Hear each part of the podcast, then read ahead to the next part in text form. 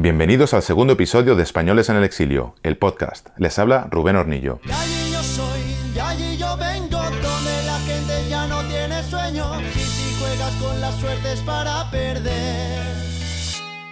En el episodio pasado compartimos un caso personal de alguien que se sentía forzada a irse de España. En este episodio vamos a aportar un poco de contexto socioeconómico y para ello contamos con Amparo González Ferrer, socióloga del CSIC, Amparo se ha convertido en una de las expertas en demografía y migraciones con más presencia mediática en España. Colaboradora habitual en el diario.es, Amparo y yo nos conocimos a finales de 2013 en el Objetivo de Ana Pastor, donde fuimos invitados para hablar del fenómeno de la inmigración española durante la crisis. Su punto de vista me pareció interesante, así que la invité a participar en el documental para intentar contestar una de las preguntas más difíciles. ¿Cuántos nos hemos ido? Por suerte, Amparo aceptó la invitación y nos encontramos con ella en febrero de 2014 en el Centro de Ciencias Humanas y Sociales del CSIC, donde trabaja. Hola Amparo, estamos Hola. aquí en el CSIC donde trabajas y eh, te estamos entrevistando porque eh, recientemente publicaste un estudio en el que cifraba que el número de españoles o de personas que han salido de España desde el inicio de la crisis está en alrededor 700.000, que contrasta con los datos oficiales del INE, que están en unos 220.000, y sobre todo con el estudio del Real Instituto Elcano, que lo cifra en 40.000. ¿Cómo se puede explicar unas diferencias tan grandes para el mismo fenómeno? Bueno, lo primero que la cifra de 700.000 es una estimación, mientras que la cifra que proporciona el INE no es ninguna estimación, es una medición real que tiene ciertos problemas de precisión, eh, porque el método que se utiliza para medir deja fuera a mucha gente que desde el punto de vista eh, tanto demográfico como sociológico consideramos migrantes, pero que la estadística tal y como está diseñada no captura, porque está basada en unos registros en los que no todo el mundo se apunta, porque dependen de un registro voluntario. Entonces, eh, si comparamos las cifras que yo estimaba con las cifras del INE, la diferencia fundamental es que yo tomo en cuenta eh, las cifras que proporcionan los países a los que están llegando eh, ciudadanos españoles en búsqueda de empleo, mientras que las cifras del INE solo recogen eh, o recogen el número de personas de estos ciudadanos españoles que se han trasladado al extranjero y han decidido comunicarlo a nuestros consulados en el exterior.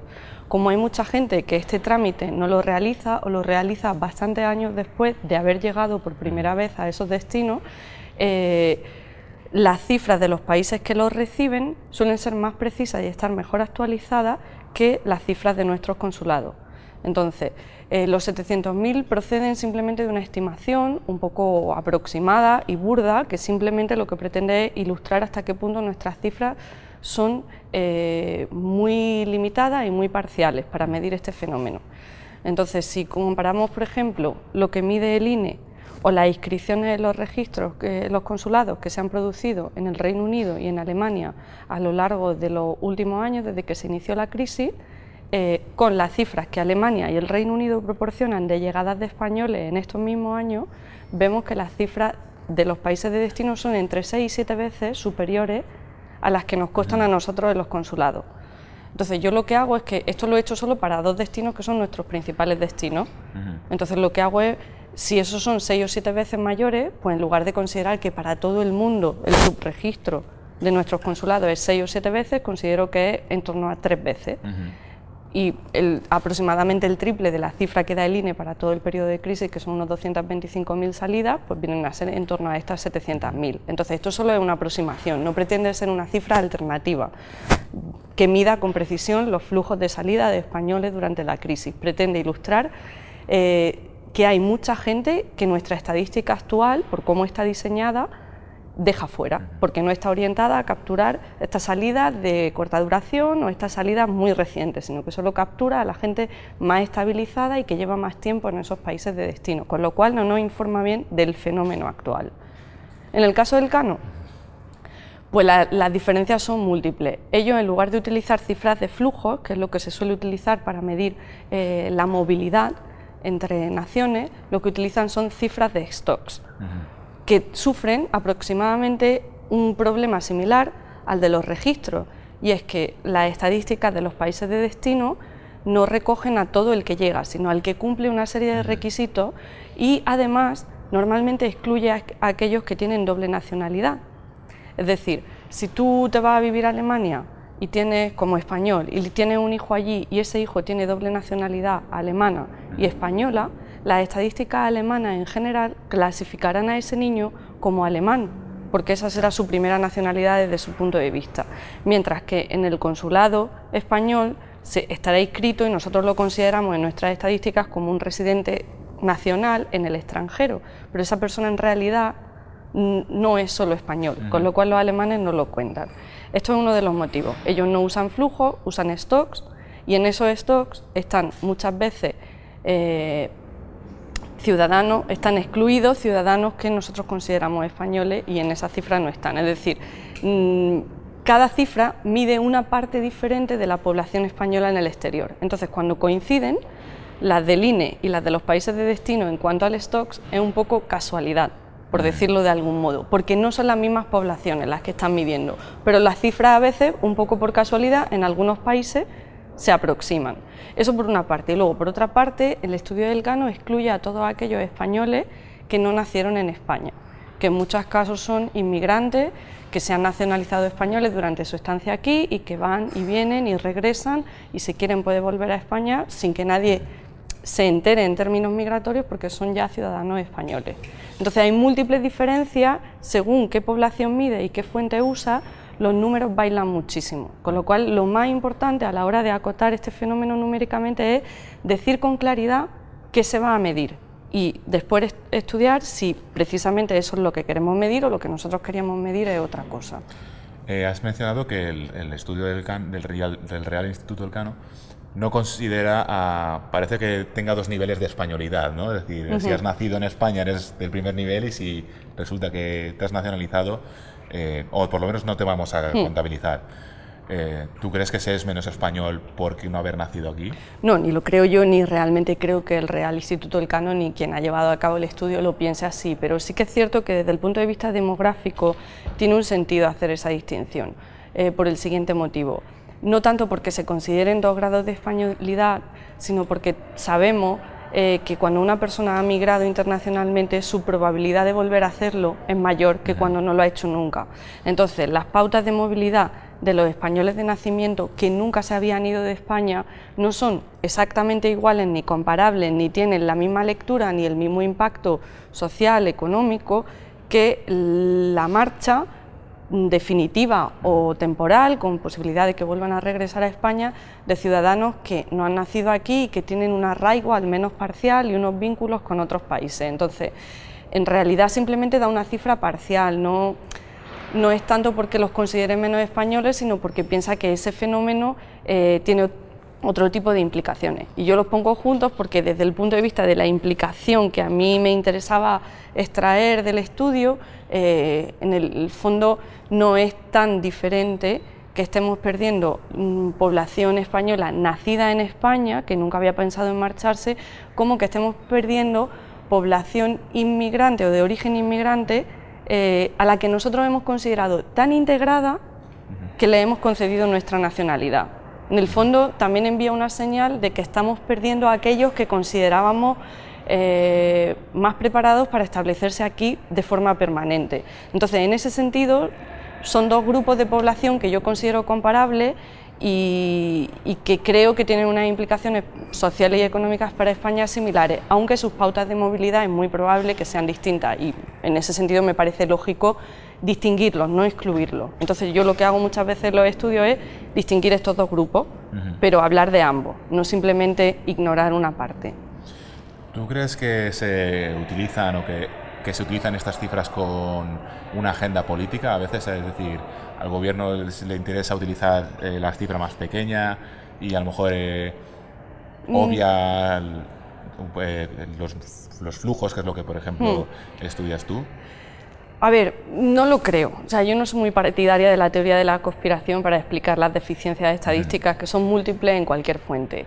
Entonces, la fuente que el INE está utilizando y que es la fuente oficial de la que disponemos, muy limitada y con muchos defectos, es la que lógicamente usa el Gobierno de España porque es su estadística oficial.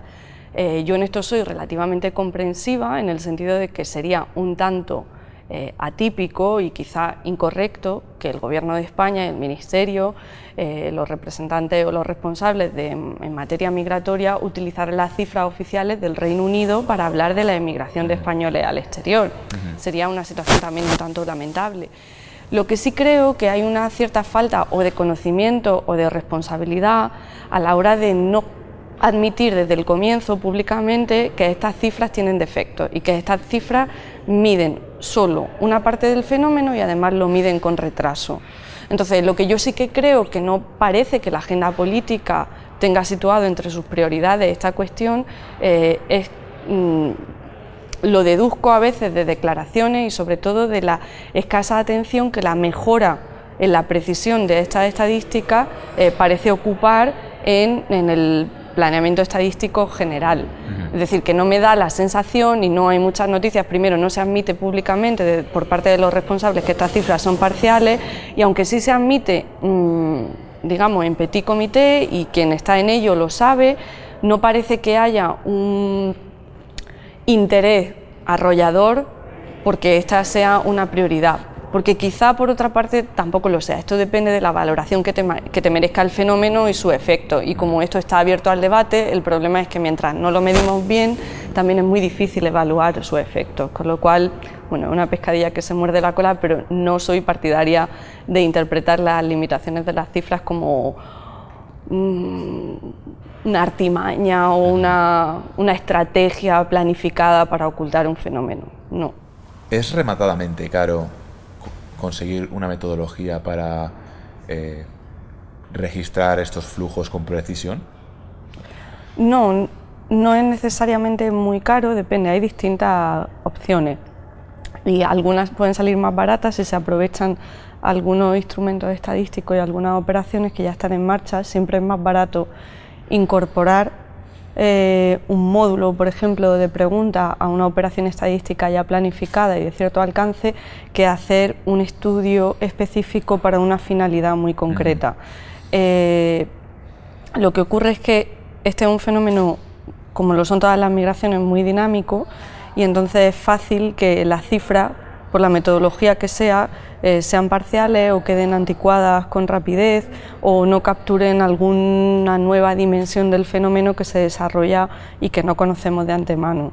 Entonces, lo más recomendable eh, por estos motivos es generalmente combinar diferentes metodologías, tener acceso a distintas fuentes que miden el fenómeno con distintos métodos y de distintas perspectivas o lugares eh, que permiten contrastar y, e identificar, no solo medir con precisión, porque medir con precisión los movimientos migratorios es casi imposible. Lo que podemos hacer es aproximarnos lo máximo posible a lo que está ocurriendo en un determinado momento y para eso disponer de distintas fuentes que sean contrastables es quizá la situación ideal. Pero no tiene por qué ser tremendamente caro, o sea, hay algunas opciones y de hecho yo creo que se están empezando a barajar, lo que pasa que posiblemente hasta que logremos implementarla, bueno, pues habremos perdido eh, la comprensión de de la generación y de las fases iniciales del fenómeno. ¿Por qué es importante que la opinión pública o los españoles o los investigadores sepan eh, la magnitud de este fenómeno con precisión? Es decir, podríamos pensar que, bueno, si, ¿qué más da que se vayan 200.000 que que se vayan 700.000 que se vaya un millón? Hombre, en general eh, sabemos que, que los países que van bien nunca pierden población cuando un país va bien, generalmente la recibe y nosotros mismos somos ejemplo de ello. Va bien es un término quizá demasiado vago y sujeto a múltiples críticas, pero en épocas de crecimiento económico y de optimismo, por así decirlo, social, eh, los países suelen aumentar su población, ya sea por inmigración, ya sea también por aumento de la fecundidad. Ni una cosa ni otra está ocurriendo en España en este momento. Entonces, esto no nos descubre nada, es simplemente un indicador adicional de que las cosas aquí no van bien, de que la gente no percibe que haya expectativas, ni la gente que antes venía de fuera, ni la gente que reside aquí y que durante mucho tiempo nunca se planteó abandonar el país. A corto plazo esto es un indicador de lo que ya sabemos, que aquí hay pocas oportunidades y hay mucha gente que lo percibe y concibe eh, que tiene mejores opciones de vida en el corto plazo, al menos fuera de nuestra frontera. Eh, ¿Cómo es importante que la sociedad lo sepa? Bueno, para evaluar eh, la tarea de nuestros políticos tener información precisa sobre cómo cambian las macro magnitudes, tanto sea en, economía o sea en eh, fenómenos de dimensión un poco más social, como puede ser la emigración, esto es relevante para evaluar las políticas, para evaluar las consecuencias que determinadas decisiones y procesos tienen sobre el nivel de vida de la gente. Esa es la relevancia principal pero para medir eso en realidad el número exacto no es tan preocupante. Da un poco igual que sean 700.000, que sean 900.000, que sean 500.000, un poco. Lo importante es ser capaz de identificar la tendencia, variaciones en esa tendencia y sobre todo es una cuestión más cualitativa que cuantitativa. Por eso yo el número simplemente lo doy a título ilustrativo, pero el número por sí no es tan importante. Creo que eso empobrece el debate y el enfoque. Creo que lo importante es saber quién se está yendo, con qué perspectivas, con qué intención de retorno o no, en qué situación, qué vínculos mantiene aquí, tanto desde el punto de vista laboral como familiar, en qué grado se van eh, con un cierto rencor hacia su país o con una actitud un poco más constructiva y con una visión de futuro optimista. No sé, yo creo que todas esas dimensiones de las que no sabemos absolutamente nada, mucho menos que del número, creo que serían mucho más relevantes a la hora de elaborar, tanto de evaluar lo que se ha hecho, sobre todo como lo que no se ha hecho, como a la hora de diseñar qué podríamos hacer, ¿no? Y bueno, eso está totalmente fuera, eso con un registro nunca se consigue, ¿no? Entonces eso requiere encuestas, requiere un, bueno, requiere un diseño de una aproximación al fenómeno mucho más completa, que quizá todavía estamos lejos de conseguir. ¿Se parece esta emigración en algo a la de los años 60? Yo diría que en pocas cosas. Se parecen en lo que se parecen todas las migraciones internacionales que se producen no como fruto de un conflicto bélico, sino como fruto de una situación económica y social, eh, bueno, un poco eh, complicada, por decirlo de forma suave. ¿no? Se parece en que la gente que decide irse lo hace con motivaciones similares en todas partes, aunque con condicionamientos diferentes. ¿no? El contexto es completamente distinto, tanto en origen, tanto en España. El país que hoy es España no tiene nada que ver con el que era en los años 60 eh, y nuestros destinos algunos son similares, otros son diferentes. Por ejemplo, el Reino Unido, que es nuestro primer destino, nunca fue un destino de la inmigración de esos años. Eh, la libertad de movimiento que se goza dentro de la Unión Europea no existía entonces, con lo cual todo era un, el aislamiento al que estaba sometido el país era enorme eh, en toda la época durante la dictadura. Nuestra, la sensación de distancia cultural, económica, social con el resto de los países de Europa era sin duda mucho mayor entonces que ahora. Desde el punto de vista individual de la experiencia, pues como entonces también los migrantes tienen su, bueno, las motivaciones que le llevan a emigrar son parecidas, el deseo de mejorar, de contribuir a la estabilidad de su familia, tener un futuro y las penurias por las que pueden pasar en destino, en, digamos que eh, cuantitativamente son distintas, porque el grado de desarrollo que tanto España como los países a los que estamos yendo han alcanzado es muy diferente, pero digamos que psicológica o emocionalmente pues tienden a ser parecidos, ¿no? La sensación de, fracaso, de tener que abandonar tu país sin desearlo, de separarte de los tuyos, de incertidumbre respecto al futuro, pues esas son situaciones que tanto los emigrantes españoles actuales como los de entonces, como los emigrantes de casi cualquier país de origen eh, atraviesan, ¿no? y en ese sentido sí es similar, pero yo diría que bueno, esta comparación que se hace muchas veces sobre el grado de cualificación, a ver, es porque la descontextualizamos un poco, se caricaturiza de una forma un poco estereotipada y peyorativa la migración de los años 60 como de gente que no sabía ni leer ni escribir y no tenía ninguna preparación. Eh, esto es verdad solo en parte, eran unas personas representativas del país que España era entonces, como quienes se van ahora son en cierto modo representativos de los que del país que somos ¿no? y del grado de cualificación media que ha alcanzado nuestra población joven. Entonces, en ese sentido, creo que, que, es un poco erróneo hacer la comparación en esos términos y que tampoco aporta nada al debate, sinceramente. Se habla mucho, o se empezó hablando mucho cuando este tema salió en la agenda eh, pública de los jóvenes que se van. Pero es eso completamente cierto, es decir, solo se van los jóvenes. Bueno, lo del concepto joven está, está estirando tanto, ¿no? Que al final va a acabar por no significar nada porque ninguno nos queremos salir del lote pero en, todo momento la migración de base económica afecta fundamentalmente a los grupos de edad jóvenes, eh, entre los 18, 30, 35 años. Es el grupo de edad que emigra, el grupo que tiene su vida por hacer, que tiene una carrera laboral por delante, que tiene familias por constituir y ese es el grueso de todos los flujos migratorios de motivación económica. Entonces en eso nosotros no somos diferentes. Eh, quizá eh, lo que sí ocurre Generalmente en las fases iniciales de cualquier flujo migratorio internacional eh, el, proceso es mucho más selectivo. Es decir, al principio se va gente que es más distinta de la población, de la media de la población del país de donde se marcha y a medida que el flujo se consolida y se amplía, eh, las personas que se van empiezan a ser más parecidas, digamos, al ciudadano medio, tanto en cualificación como en ambición, como en proyecto de vida. Entonces, en ese sentido es posible que las fases iniciales de nuestro proceso migratorio sí que se estuviese yendo gente algo más mayor eh, dentro de ese grupo de edad joven que siempre predomina ¿no? en los flujos migratorios. Gente que ya había estado en el exterior, gente que tenía contactos, que había pasado, por ejemplo, en el ámbito de la investigación, esto se ve muy claramente, ¿no? gente que ya había tenido una estancia fuera, que había trabajado en algún laboratorio, que había tenido una beca, que había hecho un Erasmus, gente que conoce un poco, esos son generalmente eh, quienes tienen más facilidad para marchar y bueno, quizá en ese sentido haya...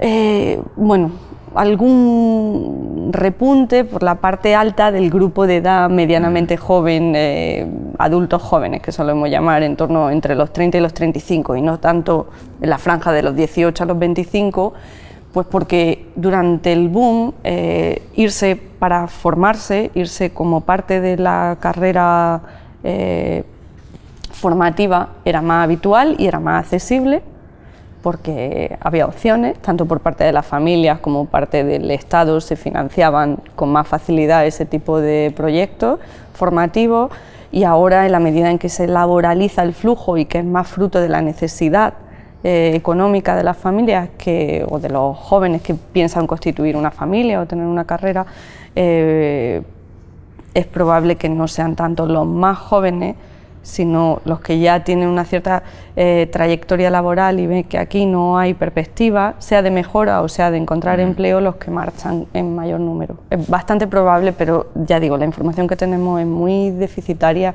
e incluso este dato que parece tan simple, saber cuál es el perfil por edad de quien se está yendo, resulta difícil de, precisar. La ministra de Empleo, Fátima Báñez, eh, ha llamado a este fenómeno movilidad exterior o el, espíritu aventurero eh, que en la movilidad exterior. Otra gente lo llama exilio laboral o exilio económico. Eh, ¿Tú cómo lo llamarías? Bueno, mm, fue Marina del Corral, que es la secretaria, es la directora general de Migraciones, la que mencionó lo del espíritu aventurero esta, si contextualizas un poco sus declaraciones, bueno, pueden tener sentido, mm, simplemente eran un poco desacertadas y vienen un poco a indignar a gente que no está migrando como opción personal eh, inicial, sino como resultado de percibir que se le van cerrando las puertas. ¿no? Eh, la oportunidad política es más que cuestionable eh, y me parece un acto sobre todo de torpeza o de falta de sensibilidad Obviamente, en todos los flujos migratorios hay siempre una proporción de gente que se va por espíritu aventurero, es decir, que esto no, mm, bueno, al final la frase de tanto usarla pues un poco se gasta, ¿no? Pero, pero no es totalmente erróneo. Lo que pasa es que es obvio que si los flujos de salida eh, de España al exterior se incrementan y lo hacen bastante, no inmediatamente al empezar la crisis, sino a partir del año 2010 y 2011 sobre todo, cuando, cuando la gente empieza a percibir que realmente por mucho aguantar las cosas aquí no están mejorando en el plazo de tiempo que, uno se da eh, como máximo para poder decidir si hace aquí su vida o... Eh, se, empieza a apreciar ahí, un poco discutible como explicación global que a los jóvenes españoles les diese un ataque de espíritu aventurero en el año 2011 y no le hubiese dado en el 2007. ¿no? Entonces, aunque siempre hay una fracción de gente que se va a la aventura, por decirlo de algún modo, esta no es la causa principal que explica el aumento de las salidas de españoles al exterior. Dicho eso, yo no soy partidaria tampoco de calificarlo como exilio, porque como ya hemos comentado algunas veces, el exilio generalmente, sobre todo en estudios migratorios, se asocia a migraciones por eh, razones de tipo político. Y aunque hay gente que puede interpretar que hay una causa política subyacente a este flujo de salida y es el modo en el que se está gestionando la crisis y las consecuencias asimétricas que está teniendo las decisiones políticas que se toman para tratar de solucionarla, yo creo que esto confunde más que aclara. Y en esta obsesión un poco de la precisión terminológica que tenemos los investigadores, prefiero seguir teniendo como casillas separadas y llamar a esto más migración internacional de raíz principalmente económica. Eh, y las interpretaciones políticas que nos merezca a cada uno la gestión de la crisis, pues las dejo al, a la elección de cada uno, pero, pero yo creo que aclara más terminológicamente separar y englobarlo en los flujos de raíz económica como solemos hacer normalmente. Nada más. Muchas gracias. Nada, gracias a vosotros. Recuerdo que al terminar esta entrevista me dije, coño, ¿debería cambiar el título del documental a Españoles migrantes de raíz económica? Al pensar un poco en si debería ser más riguroso con el título, Llegué a la conclusión de que cineastas y sociólogos tenemos funciones distintas en la sociedad y que podía permitirme ciertas licencias creativas con el título. Además, que una experta socióloga como Amparo no sea partidaria del uso de la palabra exilio no significa que no sea así como muchos españoles nos hemos y seguimos sintiendo. Muchos os preguntaréis, cuatro años después, ¿cómo ha evolucionado la estadística? Bueno, el INE sigue basando sus cifras en los registros consulares. Y aunque en los medios se ha venido insistiendo en el retorno, lo cierto es que en abril de 2017 el mismo INE dijo que desde el inicio de la crisis habían emigrado más de 700.000 españoles menores de 30 años. Y la emigración, después de haber bajado un poco en 2015 y 2016, volvió a aumentar en el primer semestre de 2017 en comparación con el semestre anterior. El Reino Unido y Alemania siguen siendo los principales destinos, pero Estados Unidos se convirtió en este periodo en uno de los principales destinos para los migrantes españoles. Bueno, esto ha sido todo por esta semana. Por cierto, me disculpo por esos ruidos del audio. Era yo que al moverme golpeaba el micro. ¡Un saludo! Españoles en el exilio, el podcast ha sido producido por Rubén Hornillo para Yo Creo Content. Alex Silva ha sido el responsable de la grabación de audio. La canción principal del podcast es Looking for a New Job, de Despeinados. Este contenido está registrado con una licencia Creative Commons de atribución, lo que significa que está permitida su reproducción y modificación siempre que se atribuya al autor de la obra original.